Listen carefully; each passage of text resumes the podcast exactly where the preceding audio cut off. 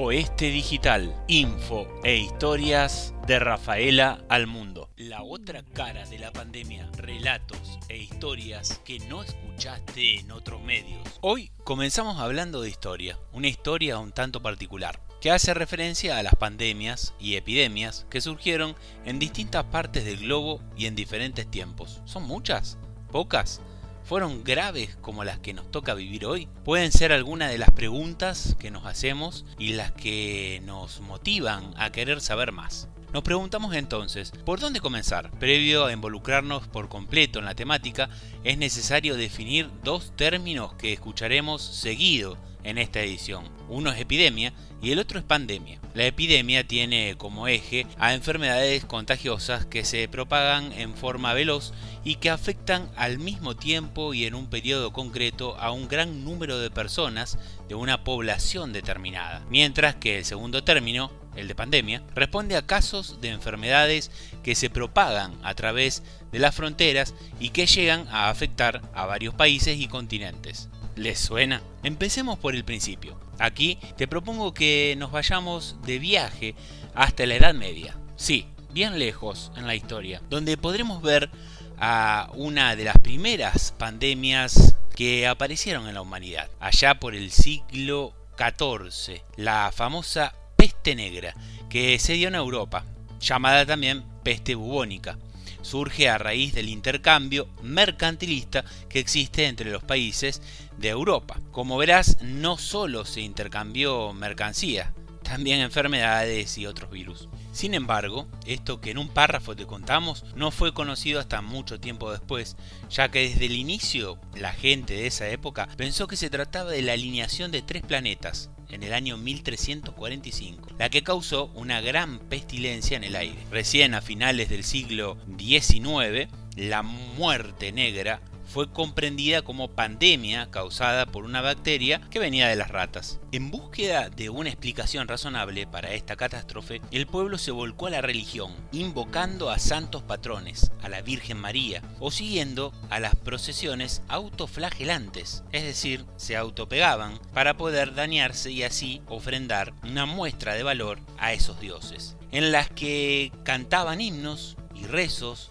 viajando de pueblo en pueblo. Pensá que en aquel momento no era fácil encontrar médicos para poder ayudar a la gente. Las villas o pueblos infectados contrataban a un responsable del tratamiento y el conteo de enfermedades y muertos por la plaga era un trabajo peligroso e incómodo, ya que el doctor de la plaga estaba en cuarentena antes, durante y después de la pandemia solía ser una responsabilidad que se otorgaba a médicos de segundo grado, que no habían sido particularmente exitosos en sus prácticas y eran doctores jóvenes que trataban de establecerse. Ahora cruzaremos el charco para avanzar en la historia nos mudamos a América en el año 1492, llegada de los españoles al nuevo continente. Bueno, así le llamaban ellos. Y con su llegada también fue la propagación de enfermedades sobre la población nativa, gripe, viruela, entre otras. El organismo de las poblaciones aborígenes se vio particularmente afectado porque no estaba preparado ni inmunizado para las enfermedades de los colonizadores. Avanzamos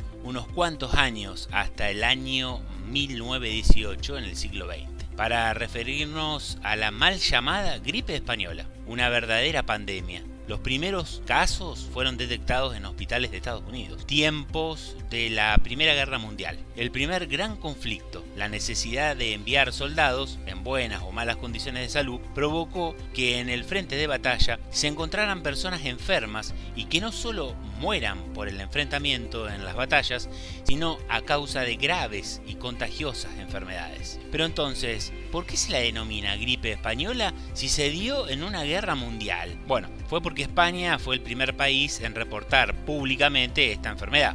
Como dato importante, esta pandemia fue la primera en ser observada y cuantificada. A pesar de sus intensos efectos en la civilización, la influenza española comenzó a desvanecerse rápidamente de la atención pública y científica, estableciendo un precedente para las futuras pandemias y llevando a algunos historiadores a llamarla la pandemia olvidada. Bueno, ¿qué les parece si nos vamos ahora a la realidad más cercana, a nuestra contemporaneidad? La enfermedad que causó una grave epidemia en Argentina a mediados del siglo XX está camino a ser hoy la segunda erradicada en el mundo gracias a la vacunación. Sí, esto es importante, gracias a la vacunación. ¿Sabes cuál es? la poliomielitis o la polio, para llamarla de una forma más cortita. Una enfermedad que causó estragos todo el mundo y en nuestro país los brotes en la década del 50 afectaron a miles de personas. Puntualmente en el año 1956 se produjo la mayor epidemia de la historia en el país. 6.496 casos notificados de una enfermedad que puede causar la muerte o una severa discapacidad, sobre todo en niños. Por suerte, la investigación científica y la innovación farmacéutica de aquel entonces pudieron torcer el avance. Sin embargo, en países como Afganistán, la polio no se ha podido erradicar actualmente debido a la oposición de grupos religiosos que no quieren vacunarse. Y si les pregunto sobre el VIH, ¿es una enfermedad pandémica?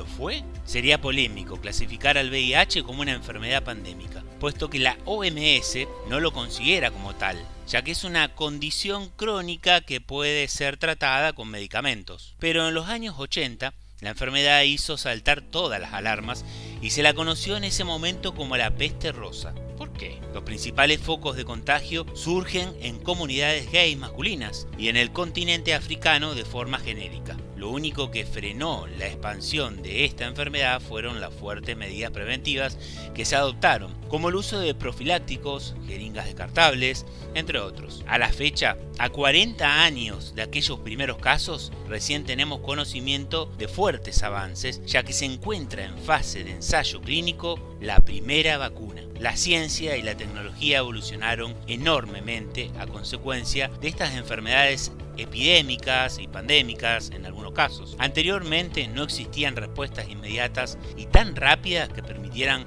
amenizar las catástrofes epidemiológicas. No se podía hallar con facilidad el origen y las vacunas no existían. Lo único que se podía hacer era implementar medidas preventivas y de higiene personal. Diversos fueron los escenarios de las epidemias y pandemias, donde lo que prevalecía era la muerte y la destrucción. Y estos avances a los que hicimos referencia nos permiten hoy tener establecidas ciertas rutinas de higiene, vacunación para la realidad actual. La otra cara de la pandemia, relatos